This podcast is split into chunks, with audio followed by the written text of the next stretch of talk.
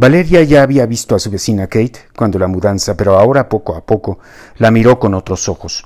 En su infinita maldad, en su total egoísmo, Valeria en un microsegundo elucubró un maléfico plan. Su mirada se llenó de luz y la angustia desapareció por completo. Era perfecto. Los milagros existen. Kate quería estrenarse todo al mismo tiempo, abrir la caja de la Sony Vaio, de su iPhone, de su pantalla plana, probarse la ropa, ponerse todos los perfumes. Parecía perrito chihuahua, dando brincos, ladrando, yendo y viniendo, entrando y saliendo, mientras Casiano cargaba cajas, bolsas, forros. A Vicky le gustaba ver a su hija tan feliz y estaba contagiada hasta las lágrimas. También habían ido al Costco a sacar su membresía ejecutiva y comprar comida a pasto, así que la Suburban parecía camión en la central de abastos. Valeria observó un momento más y se acercó a Vicky con una sonrisa espléndida pero totalmente irreal. Vicky conocía a Valeria más que a su propia hija y podía especular con respecto al impacto que le hubiera podido producir la pobreza, que para ella era riqueza. Todo eso, como dicen, es cuestión de enfoques. Sabía que antes de la ruina, Valeria era prepotente, mamona, intransigente y con un aire de superioridad ofensivo. Ahora, al verla caminar hacia ella, trataba de asumir una actitud de humildad. Hola Vicky, ¿qué onda? Hola Valeria, ¿cómo estás? Pues ya sabrás, verde, dijo la adolescente ahora sí con sinceridad, aunque quedándose a medias, hubiera querido decir que se sentía muy mal, que su vida había terminado, que todo era una gran, apestosa y cáustica mierda, pero se contuvo. No quería que se revelara su plan. Échate unas compritas, ¿eh? exclamó Valeria mirando al pobre Casiano sudar. Sí, nos hacían falta un chorro de cosas y Kate prácticamente vació el palacio de hierro. Por cierto, no conocías a mi hija, ¿verdad? Kate, ven, mira, te presento a Valeria, la hija de mis patrones. Kate dejó de saltar como chapulín y se acercó a ella. Ya no son tus patrones, ma, aclaró Kate con gesto severo.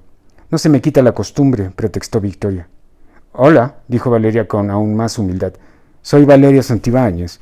Hola, contestó Kate con cierto goce. La niña rica era ahora más pobre que ella, y eso le daba gran placer. Valeria es casi de tu misma edad, hija, tiene dieciséis. Yo cumplo dieciséis en octubre, aclaró Kate. ¿Qué compraste? preguntó Valeria sin perder la sonrisa. Uf, un chorro de cosas que me hacían falta, una compu, ropa, maquillaje, una pantalla de plasma, un iPhone. ¡Qué buena onda! Valeria le imprimió el mejor de los entusiasmos a su exclamación. Victoria fue a la camioneta por algunas cosas que se podía llevar a la cocina, y Valeria y Kate se miraron un rato en silencio, hasta que Valeria decidió dar el paso. ¿Te gusta ir de antro? ¿Qué pregunta? dijo Kate con una mueca. Me encanta, güey. A mí también, exclamó Valeria, encontrando al fin una forma de conectarse con la hija de la cocinera. Pero aquí no conozco ningún antro, ni tengo amigos ni nada. Apenas voy a entrar al Churchill. Qué bien, yo estaba en la prepa del Sierra Nevada, murmuró con tristeza legítima la hija de Santibáñez. Pero como sabes. Sí, qué mala onda, interrumpió Kate sin convicción. Pero eso sí, amiga, yo conozco todos los antros de México y sé dónde hay gente bien y cuáles son chafísimas y así. Esto para Kate era oro puro. En ese momento perdió el aire de superioridad, la mirada despectiva, su nueva prepotencia. Valeria le había dado al clavo. ¡Qué buena onda! gritó Kate, ahora sí genuinamente feliz. Si quieres te doy un tour. Uy, sí, güey, qué de pelos. Estoy mil emocionada. Kate hablaba como pequeño burguesa del poniente de la ciudad. Lo había aprendido de Antonella, la villana de una telenovela infantil llamada Atrévete a soñar.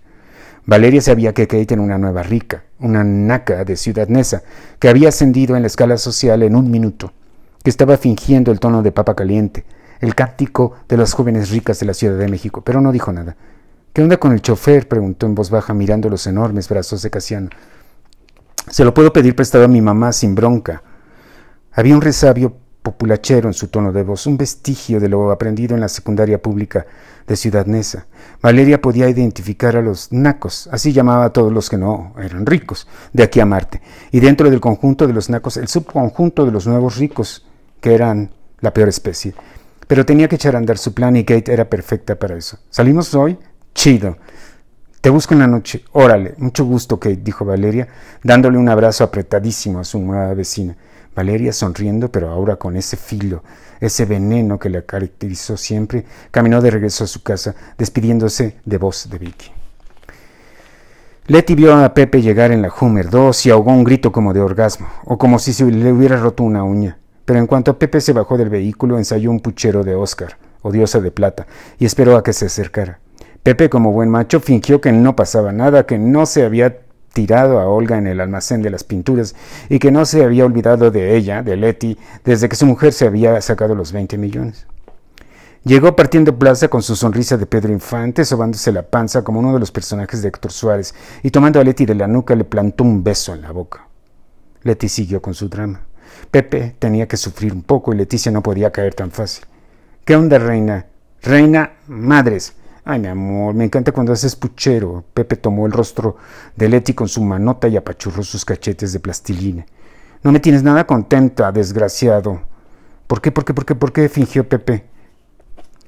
¿A poco ya no soy tu rey? Te largaste sin despedirte, reprochó Leti, fingiendo que revisaba unas notas de remisión.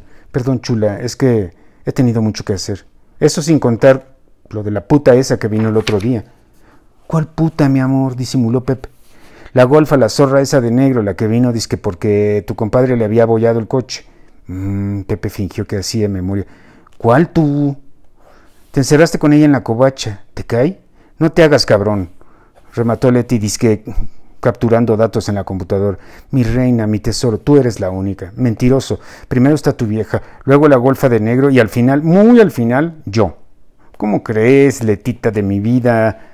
Pepe cruzó hacia el mostrador donde Leti tecleaba tonterías en la computadora. Se acercó a ella. Estás muy bonita, mi amor.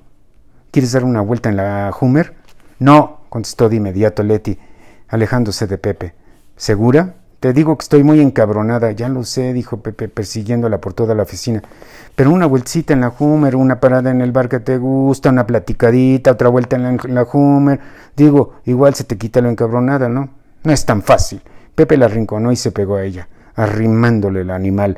Leti quería escapar, pero no quería escapar. Además, la humanidad de Pepe era enorme y la secretaria de la hojalatería era bastante menudita. Ese día estaba muy coqueta, con su faldita de cuadros y su blusa pegadita. La cercanía a Leti calentó la caldera de Pepe, que se repegó más. Una vueltecita. Está bueno, dijo finalmente Leti, sintiendo la dureza de la erección de Pepe, pero zafándose para hacerlo sufrir un poquito más.